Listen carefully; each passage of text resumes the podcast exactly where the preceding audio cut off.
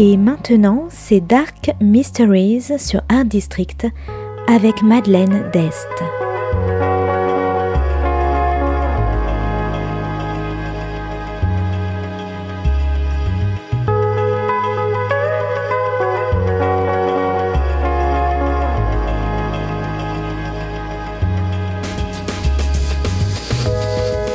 Welcome to Dark Mysteries, a book review show devoted to crime, mysteries, thrillers, and the dark side of human nature.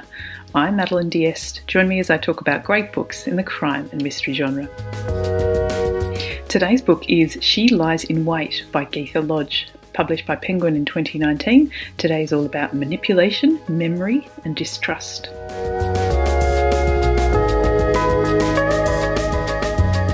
She Lies in Wait begins in 1983 when seven young people go on a camping trip. Six of them are the local cool kids and are destined for big things in life. But the seventh, 14 year old Aurora, has just tagged along with her mean big sister, and she's not quite sure why she's there. After a wild night of drink and drugs and teenage sex, when they all wake up in the morning, they find that Aurora has gone missing. And after months and years of searching, she's never been found.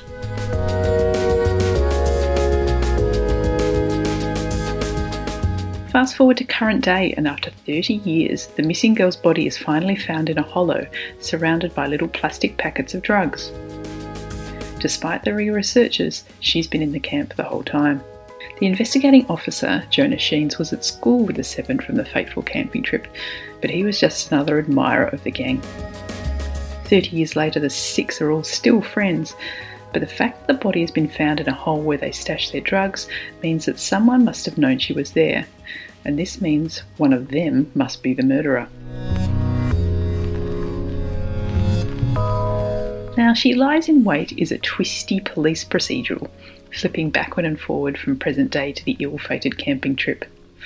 While, of course, there's a murder to be solved, the best part about She Lies in Wait is the well rounded characters. And one of the things that really struck me about this book was how deeply I was affected by the victim.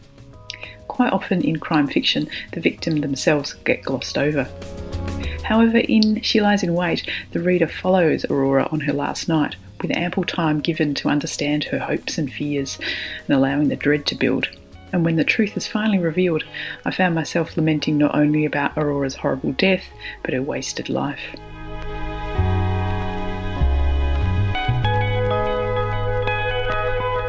Another important and interesting character was Jojo. One of the six, she was a tomboyish tearaway who is now obsessed with rock climbing and is grieving the loss of her climber boyfriend who fell to his death years earlier. The investigator Sheens has his own demons a guilty conscience and a girlfriend who recently left him. And a new recruit to his team is being harassed by her ex while she tries to impress her new boss until her perception of him changes when she finds out more about him and a connection to the events of 30 years earlier.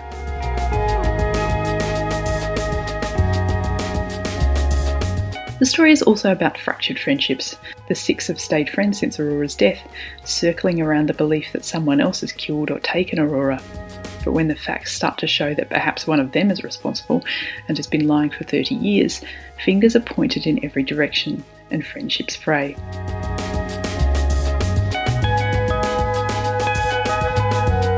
So if you like tenuous friendships, flawed investigators, camping trips, faulty memories, and split loyalties, I recommend She Lies in Wait by Gytha Lodge.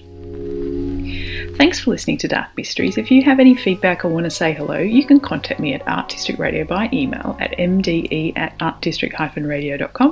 Or if you'd like to listen to past reviews, go to artdistrictradio.com forward slash podcasts. And until next time, happy reading.